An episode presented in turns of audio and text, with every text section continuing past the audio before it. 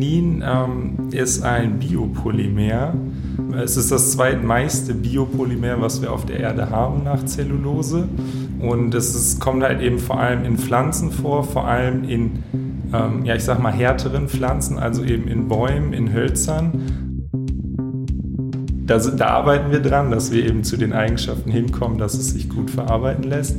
Oder es eben auch, äh, wenn ich dieses Gummi härter mache, eben zum Beispiel auch einen Reifen herstellen können. Jetzt vielleicht zwingend noch nicht unbedingt einen Reifen, den ich aufs Auto kriege, aber vielleicht zum Beispiel aus Bobbycar. So.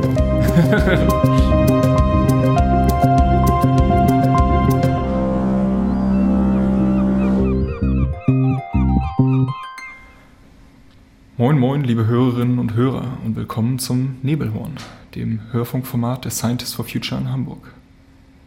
In unserem Format stellen wir euch Menschen vor, die sich in und um Hamburg auf verschiedensten Gebieten mit dem Thema einer nachhaltigen Zukunft beschäftigen. Wir wollen mit Forscherinnen, Forschern und Menschen aus angrenzenden Bereichen über ihre Tätigkeiten, Herausforderungen und die Lösungsansätze sprechen. Dabei versuchen wir, spannende Details über den aktuellen Stand der wissenschaftlichen Entwicklungen zu zeigen – und ein Bild davon zu zeichnen, wen ihr hier in der Hamburger Forschungslandschaft alles so finden könnt. Mein Name ist Thomas und heute spreche ich mit Stefan Börstig. Stefan hat das Unternehmen Lignopure mitgegründet, das sich mit der Herstellung und Verarbeitung von Lignin beschäftigt. Das Unternehmen wurde 2019 als Ausgründung der TU Hamburg-Harburg gegründet und hat seinen Sitz in Harburg. Stefan selbst ist bei Lignopure als Chief Product Officer tätig und hat sich freundlicherweise zum Interview mit uns bereit erklärt. Hallo Stefan. Hallo. Stefan, erklär mir ja. doch mal ganz kurz, was du eigentlich machst hier. Genau, ähm, genau. Meine Rolle im Unternehmen als Chief Product Officer wird ähm, zukünftig, auch aktuell schon, ähm, darauf abzielen, zu gucken, was für Trends gibt es aktuell im Umfeld, gerade auch im Bereich Biopolymere und nachwachsende Rohstoffe. Und dann auch zu gucken, wie passen diese Trends in unser Produktportfolio. Äh, also wie können wir die vielleicht auch übernehmen? Ähm, wie können wir uns davon aber auch eventuell abgrenzen und sagen, was sind unsere Vorteile mit unserem Produkt? ähm, und wie können wir das positionieren, damit das eben attraktiv wird, ähm, einerseits für den Kunden, andererseits natürlich auch aus ökologischen Gründen. Okay. Mich würde eher interessieren, ich hatte in der Einleitung gerade gesagt, dass ihr euch mit Lignin beschäftigt. Das ist, äh, soweit ich verstanden habe, euer Hauptrohstoff oder Werkstoff. Und deswegen würde ich gerne mit der Frage einsteigen, was ist Lignin eigentlich? Ja, Lignin ähm, ist ein Biopolymer, was ähm, vor allem, es ist das zweitmeiste Biopolymer, was wir auf der Erde haben nach Zellulose. Ähm, und es ist, kommt halt eben vor allem in Pflanzen vor, vor allem in, ähm, ja, ich sag mal, härteren Pflanzen, also eben in Bäumen, in Hölzern, aber auch vermehrt in Stroh zum Beispiel. Und ähm, dieses Biopolymer hat ähm, in der Pflanze eben verschiedene Funktionen. Die einfachste ist eben, dass es sehr viel Stabilität gibt. Ähm, deshalb kommt es eben auch vermehrt eben in Hölzern und Bäumen vor und bildet halt zusammen mit, mit der Zellulose und der Hemicellulose die, die Grundbausteine eigentlich jeder Pflanze. Und genau dieses äh, Biopolymer wollen wir eben weiter ähm, verarbeiten und in Produkte einbringen und genau, wenn man chemisch das nochmal runterbricht, äh, besteht Lignin dann auch nochmal eben aus drei chemischen Komponenten, drei verschiedenen Alkoholen. Aber ich glaube, da brauche ich nicht zu sehr ins Detail gehen. Du hast gerade gesagt, äh, dass Lignin mit Zellulose zusammenarbeitet, um Pflanzen stabil zu machen. Wie kann ich mir das vorstellen? Also wo ist der Unterschied zwischen Lignin und Zellulose, beziehungsweise wie äh, wie wirken die beiden zusammen? Ist das eine ein Baustoff und das andere so eine Art Klebstoff oder wie kann ich mir das vorstellen? Genau, so kann man es ein bisschen sagen. Also ähm, Zellulose selbst bietet mehr der Pflanze eben Flexibilität, ähm, ist also eher in den weichen Komponenten der Pflanze vermehrt vertreten. Und Lignin ist so ein bisschen genau auch der Klebstoff von, von Pflanzen und hält das Ganze zusammen, bietet dem Ganzen Stärke. Ähm, die sind eng miteinander verbunden in den Pflanzen, was, was natürlich auch die ähm, Herstellung oder die Trennung der beiden relativ schwierig macht. Und ja, genau. ja, vielen Dank. Äh, vor allen Dingen auf die Trennung kommen wir mit Sicherheit gleich nochmal zu sprechen. Aber mich würde äh, zunächst nochmal interessieren, warum sollte man sich mit Lignin beschäftigen? Also warum ist das ein guter Werkstoff? Warum macht ihr euch die Mühe? Genau, ja, wir finden Lignin ist ein außerordentlicher Werkstoff, weil eben ähm, viel wird geguckt aktuell, was kann ich aus der Natur extrahieren, was kann ich verwenden in verschiedenen Produkten, gerade um es, sage ich mal, bio zu machen oder pflanzenbasiert zu machen. Und oft wird dabei wirklich nur geguckt, ähm, jetzt einen Füllstoff zu finden, wo ich Material ersetzen kann. Und ähm, beim Lignin ist eben das Interessante, dass es eben auch in der Natur sehr viele Funktionen erfüllt. Ich hatte ja schon erwähnt, zum Beispiel die Stabilität und die Stärke zu geben in Pflanzen. Aber es hat auch eine sehr schützende Funktion. Also es bietet Schutz vor UV-Strahlen. Ähm, es bietet eben Schutz auch vor Bakterien und Pilzen, die der Pflanze schädigen können. Und diese Funktionen lassen sich eben auch übertragen in äh, mögliche Produkte. Und deswegen finden wir das Lignin eben sehr interessant und bietet eben Möglichkeiten, diese Funktionen auch einzusetzen und eben nicht nur als grünen, äh, pflanzenbasierten Füllstoff. Dazu kommt halt auch noch, dass das Lignin schon bereits relativ äh, im großen Maßstab anfällt in der Industrie. Das heißt, wir könnten so gesehen sagen, es ist irgendwo ein, ein Reststoff in der Industrie, der anfällt und nicht verwendet wird. Und ich habe verschiedene Zahlen gefunden, die gehen weit auseinander. Ähm, aber so zwischen 50 und 100 Millionen Tonnen an Lignin fallen eben weltweit pro Jahr an, die ähm, ja, wertstofflich nicht ähm, stark genutzt werden. Was sind da so die typischen Quellen? Also wo kommen diese, kommen diese großen Zahlen her? Ähm, die kommen vor allem eben aus der Papierindustrie mhm. und ähm, aus äh, jetzt auch neu entstehenden Bioraffinerien, die eben vor allem an dieser Zellulosefraktion für die Papierindustrie natürlich interessiert sind und auf das Lignin nicht so viel Acht geben. Und äh, bei den Bioraffinerien, wo vor allem die Zucker interessant sind äh, der Pflanzen mhm. und da eben auch dann Lignin wieder als Reststoff anfällt. Okay. Du hast gerade schon mal äh, so, so, einen kurzen äh, Ausblick in Richtung äh, Produkte gegeben. Da würde ich gerne gleich drauf äh, zu sprechen kommen. Was mich aber vorher vielleicht noch ein bisschen, wenn ich bei der, der Frage davor nochmal äh, nachhaken darf. Was ist der Vorteil von Lignin gegenüber den Stoffen, die äh, heute schon verwendet werden? Also ist Lignin da von der Handhabbarkeit besser oder ist es äh, besser im Sinne für Umwelt? Ist es günstiger? Ist es äh, stabiler? Also von der Handhabbarkeit würde ich erstmal sagen, ist es schwieriger, weil es eben mhm. schwer zu extrahieren ist aus den Pflanzen. Ähm, der Vorteil ist natürlich, gerade wenn ich mich jetzt mit erdölbasierten Rohstoffen beschäftige, ist, dass ich eben eine bessere Ökobilanz erzielen kann, also einen geringeren CO2-Ausstoß ähm, im Verhältnis zu biobasierten Plastik.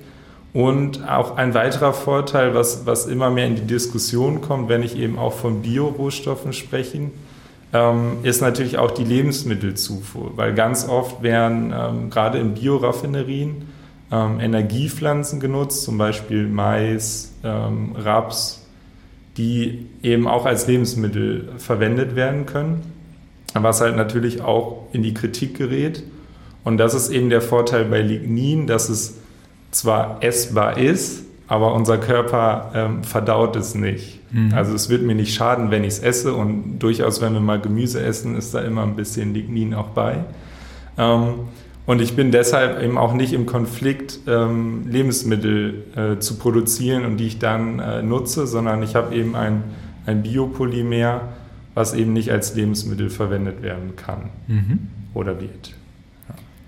Du hattest gerade mal kurz das Thema ähm, CO2-Fußabdruck beziehungsweise äh, klimaschädliche Belastung, wenn ich das mal so äh, mhm. zusammenfassen darf, hattest du erwähnt.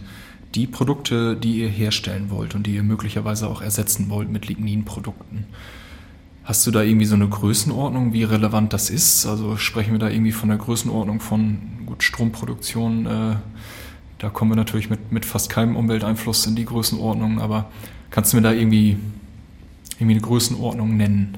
Ähm, genau, also ich, ich habe ähm, was gefunden, dass zum Beispiel Verpackungsmaterial an einem, an einem persönlichen Fußabdruck, ähm, also von jedem Einzelnen, ähm, nur 1,3 Prozent des, des CO2-Ausstoßes Das ausmacht. ist ja nicht so viel. Genau, das ist nicht sehr viel, ähm, aber wir konnten halt sehen, wir haben eben ähm, thermoplastisches Material hergestellt mit Lignin, also Plastik in dem Sinne, was eventuell auch für Verpackungen dann eingesetzt mhm. werden kann. Ähm, und da konnten wir den ähm, CO2, also dazu haben wir eben auch einen Auftrag aufgegeben, dass die CO2-Bilanz ähm, ausgerechnet wird und betrachtet wird und konnten eben feststellen, dass im Verhältnis zu erdölbasierten Produkten die CO2-Ausstoß um 50 bis 60 Prozent gesenkt werden konnte. Und das ist eben schon eine große Anzahl und selbst wenn es in einem Bereich von, von 1,3 Prozent insgesamt sind, mhm. ist es immerhin eine Senkung um, um 0,5 Prozent. Und äh, wenn man das eben auch mit anderen Produkten vergleicht, sind es oft nur so 20 bis 30 Prozent, wo es dann gesenkt wird. Mhm. Wobei ich ja, also jetzt muss ich ja gestehen, wenn ich höre 1,3 Prozent, dann kann ich mir jetzt in meine Cola nachher wieder mit einem Plastikstrohhalm bestellen, oder? Oder gibt es da noch irgendwelche anderen äh, Umweltauswirkungen, wo Lignin sich besser eignen würde als ähm, Genau, eine, eine, eine, andere Betrachtung, die wir eben auch mit einbeziehen, und das ist schwer natürlich in Zahlen zu fassen, ähm, ist, dass ich ganz oft Produkte habe, die natürlich irgendwie in der Umwelt einfach landen. Mhm. Ähm, und ähm, gerade Plastikmüll ist da ja vermehrt in der Kritik, auch gerade in den letzten Jahren. Ähm, und der Vorteil wäre jetzt zum Beispiel, wenn ich so ein Lignin-Produkt habe. Und es kommt, das muss ich auch dazu sagen, immer auf die Verarbeitung an. Mhm. Also es ist nicht zwingend gegeben, dass es so ist. Äh, kann es eben auch bioabbaubar sein. Das heißt, es zersetzt sich im Boden und gerade dadurch, dass Lignin eben auch ein Bestandteil von Pflanzen ist, ähm, dieser Bestandteil, wenn jetzt eine Pflanze in der Natur eben äh, verrottet, ähm, gelangt in den Boden und das ist halt ein natürlicher Kreislauf. Und ähm, dadurch wird es auch wieder interessant, eben ähm, ja, Produkte herzustellen, eben mit, mit Stoffen, die bioabbaubar sind. Okay, also doch kein Plastikstrohhalm für mich. Schade. Ja, Wobei, da muss man auch äh, zu sagen, den, den kann man ja allgemein, finde ich, auch vermeiden. Also brauche ich unbedingt einen Strohhalm? Das ist oder? ein sehr guter Punkt, ja. ich, ich sehe es ja ein. ähm, dann äh, würde ich jetzt gerne nochmal äh, drüber sprechen, welche äh, Rohstoffquellen habt ihr für das Lignin denn? Also was wären so die typischen Quellen, aus, aus welchen Prozessen oder aus welchen äh, äh, oder von welchen Orten könnt ihr die Rohstoffe hernehmen, um Lignin herzustellen? Genau, also wie ich schon gesagt habe, genau, Lignin kommt eben vor allem aus Holz. Ähm, dementsprechend für uns eben auch interessant die komplette Papierindustrie an sich erstmal. Ähm, das Problem da ist oft, dass die eben sehr etablierte Prozesse haben und eben auch leider sehr alte Prozesse ähm, wo eben viel mit starken Säuren gearbeitet wird, viel mit Schwefeleinsatz, ähm, was natürlich auch umwelttechnisch bedenklich ist. Mhm. Und da sehen wir eben auch oft, dass in diesen Ligninströmen oft noch viel Schwefel vorhanden ist, was für uns sehr unattraktiv ist. Ähm, und wo es für uns eben attraktiver wird und was wir jetzt eben auch in den letzten Jahren feststellen konnten, dass es immer mehr dieses Thema Bioraffinerie gibt und den Umsatz von, von ähm, Agrarreststoffen ähm, oder auch zum Beispiel Stroh. Und ähm, da fallen eben auch Ligninströme an und die sind für uns interessanter. Zum einen ähm, kann man da eben sagen, okay, ich habe landwirtschaftliche Abfälle, die mhm. eben ähm, eh in dem Sinne nicht genutzt werden oder verbrannt werden. Und ähm, eine weitere Quelle sind dann eben Bioraffinerien, die eben vor allem agrar landwirtschaftliche Abfälle nutzen mhm. oder zum Beispiel auch Stroh. Und äh, da ist der Vorteil, dass die eben auch neue Prozesse haben und sich vor allem eben auf ähm, Prozesse mit hohen Temperaturen, ähm, vielleicht leichten Chemikalien äh, arbeiten und ähm, Enzymen viel auch. Mhm. Und da ist eben interessant, dass diese Lignin-Fraktion später, die eben den Prozess verlässt, auch nicht so verunreinigt ist wie mit, zum Beispiel mit dem Schwefel. Das heißt, diese ähm, Prozesse sind für uns attraktiver. Und ähm, dann muss man natürlich auch noch gucken, wenn, wenn du sagst, okay, woher beziehen wir das? Ähm, ist natürlich auch die Frage, hole ich das aus China oder aus Australien und lasse mhm. es hier ähm, komplett einfliegen oder einschiffen? Und ähm, da sagen wir halt auch ähm, klar, dass wir gucken, dass wir das in Europa, also dass wir Bioraffinerien gezielt in Europa ausfindig machen ähm, oder eben auch Papierindustrien, die eventuell auch eben auf neue Prozesse umsteigen mhm. oder neue Prozesse in Betracht ziehen. Okay, wenn ich das also richtig verstehe, habt ihr oder beziehungsweise könnt ihr um die Problematik, äh, entweder ich produziere etwas äh, aus Lignin oder ich produziere Nahrung, das ist gar nicht mal so ein, so ein Problem bei euch, weil ihr ohnehin Abfallstoffe oder sagen wir Nebenprodukte nutzt, die sonst in dem Sinne nicht genutzt werden könnten. Habe ich das richtig verstanden? Genau. Also nicht könnten wäre, glaube ich, nicht ganz richtig. Also es ist nicht, nicht so, ja. dass wir die Einzigen sind, die damit jetzt was ähm, anfangen können mit diesen Reststoffen. Und äh, die Bioraffinerien haben ja auch Interesse an diesen landwirtschaftlichen Abfällen. Mhm. Und ähm, nicht nur aus dem Grund, dass man sagt, okay, wir verarbeiten Abfälle, sondern eben auch ähm, da noch viele Stoffe da natürlich enthalten sind, die für die interessant sind. Mhm. Genau. Also ich weiß nicht, ob man das äh, so grob formuliert fragen kann, aber welche Prozesse würdet ihr verdrängen, beziehungsweise welche Produkte äh, können nicht mehr hergestellt werden, wenn ihr Lignin herstellen wollt aus einem Rohstoffstrom? Ähm, Ist die Frage verständlich? Ja. Okay. Ähm, ich glaube, nicht herstellen ist aber ein bisschen äh, falsch oder ja, ist schwierig gefragt. Also was, was eben gerade passiert mit diesen Ligninströmen ist, dass sie hauptsächlich verbrannt werden. Mhm. Ähm, und ähm, das, das sogar zu 98 Prozent der Ligninströme wird halt verbrannt. Man muss sagen, Lignin hat einen recht guten Heizwert. Mhm. Ähm, Einmal für äh, diejenigen äh, Hörerinnen und Hörer und auch vielleicht für mich, was ist ein Heizwert? Ähm, ja, im Endeffekt, wie viel Wärme ich aus ähm, zum Beispiel einem Kilogramm Material bekomme. Okay. Also wenn ja. ich es verbrenne, ähm, so gesehen die Wärmeenergie, die dann dieser Stoff freisetzt. Okay, ja. Ähm, und genau, also es wird verbrannt ähm, und diese Wärme oder diese Energie, die dabei eben entsteht, wird halt oft genutzt. Oder was heißt oft genutzt? Die wird genutzt. Mhm. Und das hat oft auch einen Zweck, der in dem Prozess eben schon eingeplant ist. Also diese, diese Wärme und dieses Verbrennen des Lignins ist oft eingeplant in den Prozessen. Ähm, wir denken aber, dass es ähm, hoffentlich in der Zukunft so sein wird, dass man eben alternative Energiequellen mehr in Betracht zieht und eben dieses Lignin dann als Rohstoff mehr zur Verfügung steht mhm. und dann eben zum Beispiel von uns äh, auch weiterverarbeitet werden kann. Okay, hervorragend. Ich würde nämlich gerne nochmal, also nicht unbedingt auf meinen Plastikstrohhalm zu sprechen kommen, aber äh, ich würde gerne fragen, welche Produkte äh, visiert ihr denn an? Also was kann man aus Lignin machen und wo, also vielleicht ganz allgemein gefragt, was kann man aus Lignin machen und welche Produkte visiert ihr an? Mhm. Also generell kann man sehr viel aus Lignin machen. Ähm, wir kommen ja eben auch aus der Technischen Uni Hamburg und ähm, da sind eben viele Ideen entstanden oder auch Produkte, die eben ausprobiert worden sind mit Lignin. Ähm, zum einen, das hatte ich glaube ich einmal schon kurz erwähnt, dass man eben Plastik, so wie wir es kennen, eben mit Lignin und dann zusätzlich einem anderen biobasierten Polymer herstellen kann. Aha, also doch. ähm, und da könnte man jetzt zum Beispiel, ich, weil ich es gerade hier vor uns, vor uns sehe, äh, so, ein, so ein Laptop ähm, die Hülle eben draus machen zum mhm. Beispiel.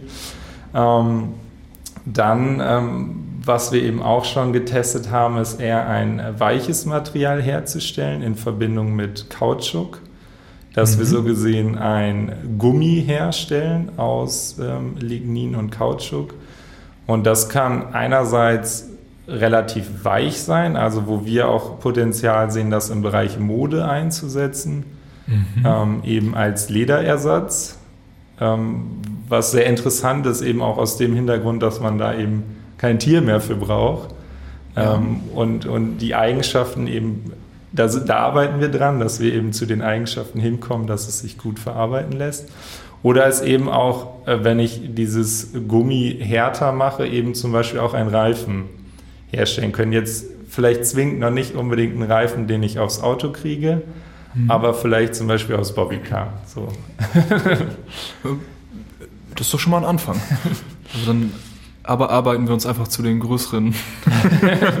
genau, das sind halt immer auch Eigenschaften, die man erstmal erfüllen muss. Und gerade wenn man natürlich einen Hintergrund hat und aus der Forschung kommt und was, was Neues mhm. machen will, direkt diese ganzen Eigenschaften zu erfüllen, ist halt schwierig. Ja. Und da muss man sich antasten. Da, da würde ich äh, gerne einmal kurz nachfragen, ähm, wenn du sagst, man kann Reifen und Mode und vielleicht sogar äh, einen Lederersatz herstellen, welche Farbe hat Lignin, wenn man das einfach so verarbeitet? Äh, braun bis, bis schwarz. Braun bis schwarz, interessant. Okay, aber und, andere Farben würdet ihr hinbekommen oder?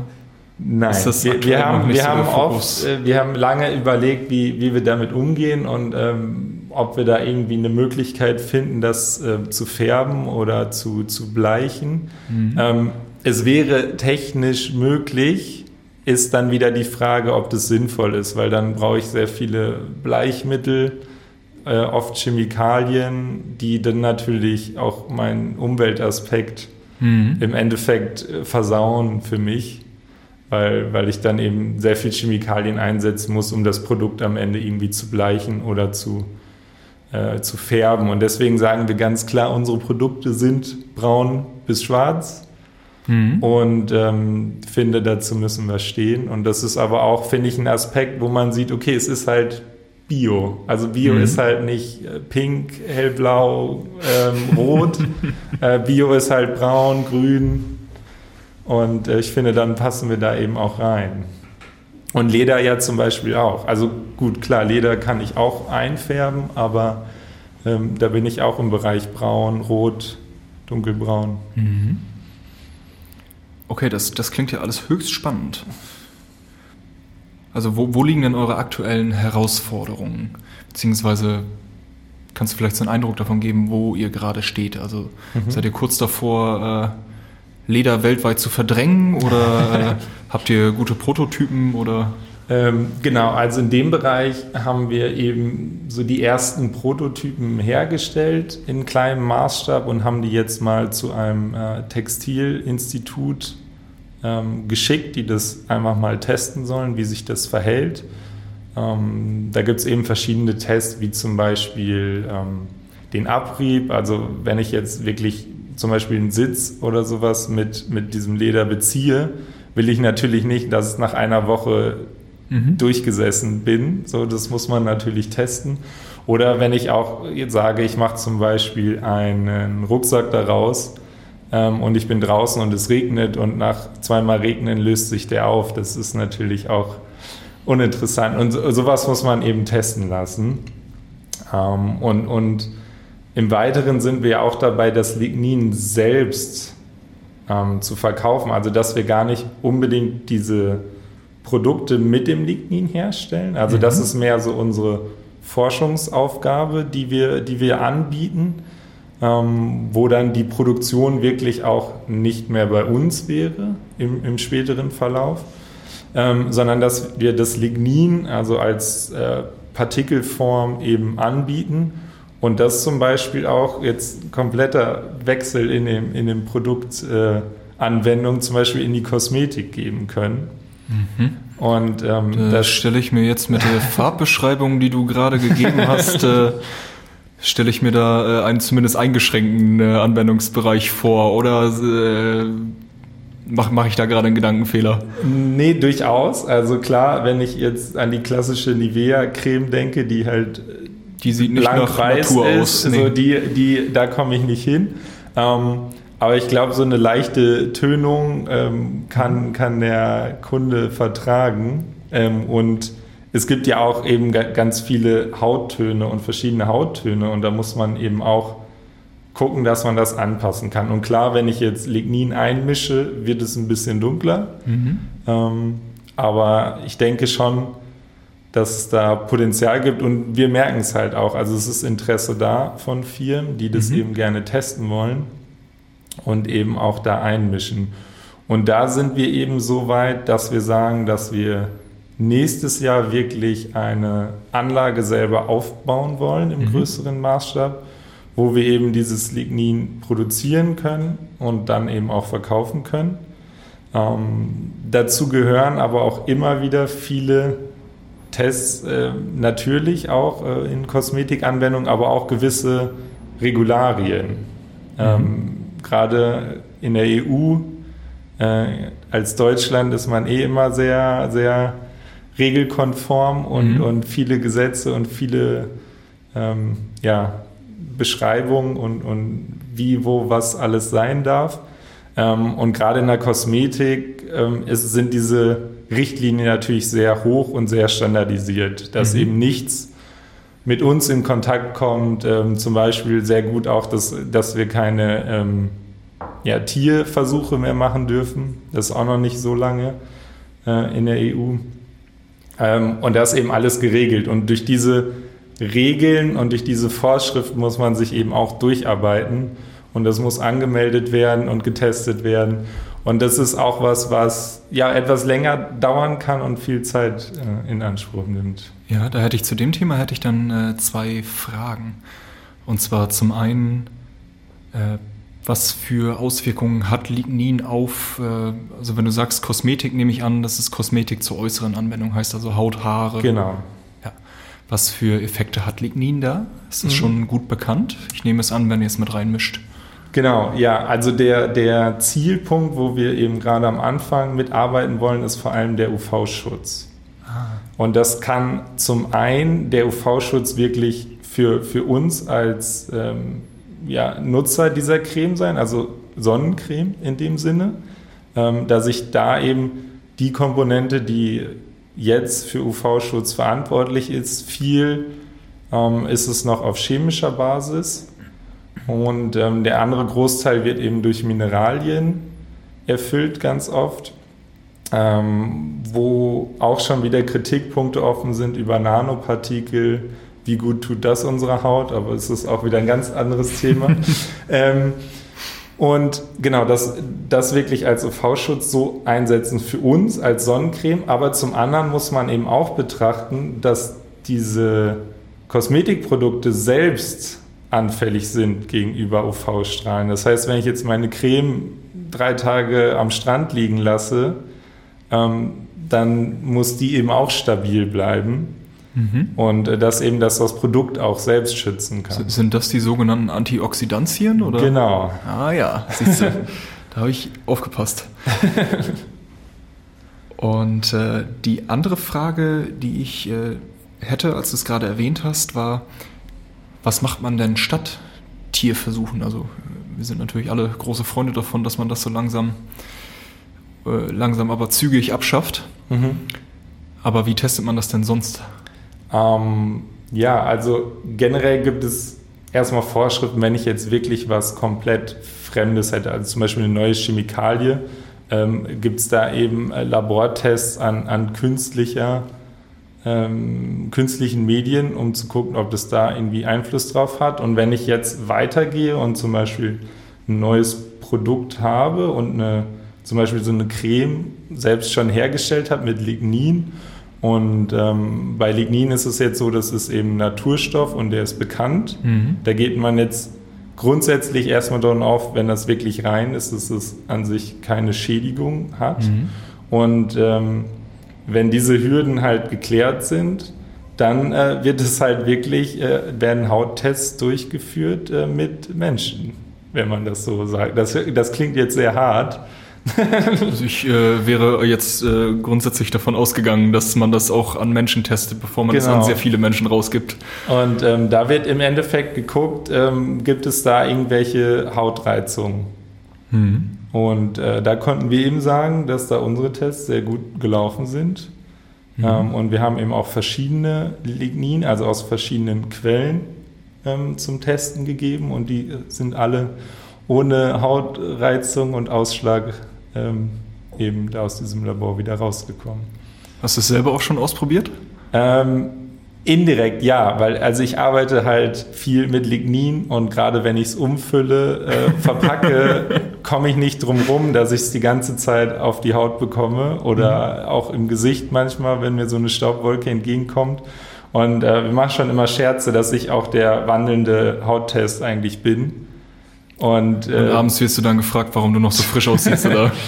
Genau, ja, also bis jetzt, also Ausschläge nix und äh, auch so wird mir gesagt, ich habe eine ganz gute Haut. Also vielleicht hat es auch wirklich noch andere positive Effekte, die wir noch gar nicht kennen. Also für unsere äh, Hörerinnen und Hörer, da wir ja ein Hörfunkformat haben, äh, müsst ihr euch darauf äh, verlassen. Ich bestätige aber Stefans Aussage.